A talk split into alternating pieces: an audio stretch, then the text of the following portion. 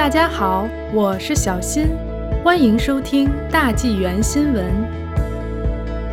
固兰湖岛停车场恢复收费，商家不公平。上周末，温哥华固兰湖岛恢复付费停车的决定，让岛上的常客大呼不应该。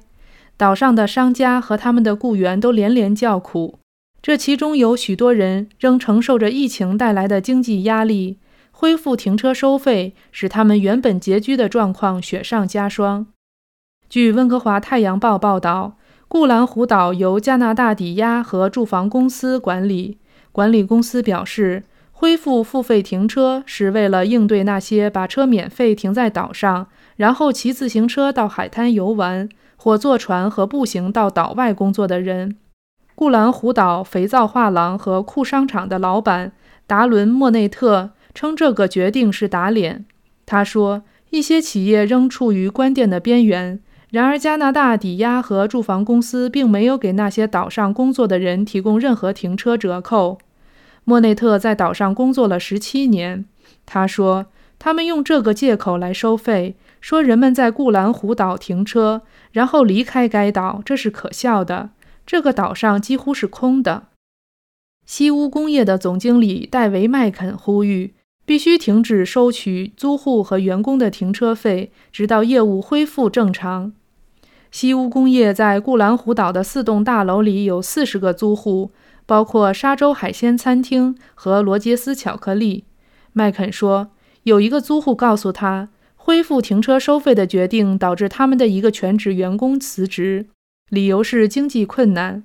还有一个零售业租户告诉他。如果他们现在必须支付停车费，他们就会关闭。去年在疫情爆发初期，联邦政府向 CMHC 固兰湖岛提供了一千六百七十万元的紧急救援金，相当于他在租金和停车费方面一年的收入。在西屋工业工作了十多年的麦肯说：“固兰湖岛的直接租户。”包括他和他们私人经营的大楼里的企业通过免费停车而受益。他认为自己也是通过联邦紧急资金受益人之一。至少有一些 CMHC 的直接商业租户在疫情期间获得了租金递延和租金减免，但那些分租客却没有资格获得同样的支持。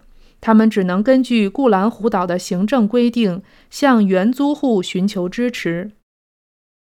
这种财政支持的成本越来越高，麦肯说：“我去年给租户的租金减免总共约六十万元，这可不是什么小钱。我们正处于挣扎状态。今年联邦预算为该岛提供了另外的两千两百万元的援助金。”麦肯说：“你们有四千万元的补贴，而我们的四十多个租户得到的只是你们提供的免费停车，现在还要恢复了。”这实在是不公平。随后，麦肯发起了一场请愿活动，呼吁总理特鲁多公平对待固兰湖岛的商家和他们的员工。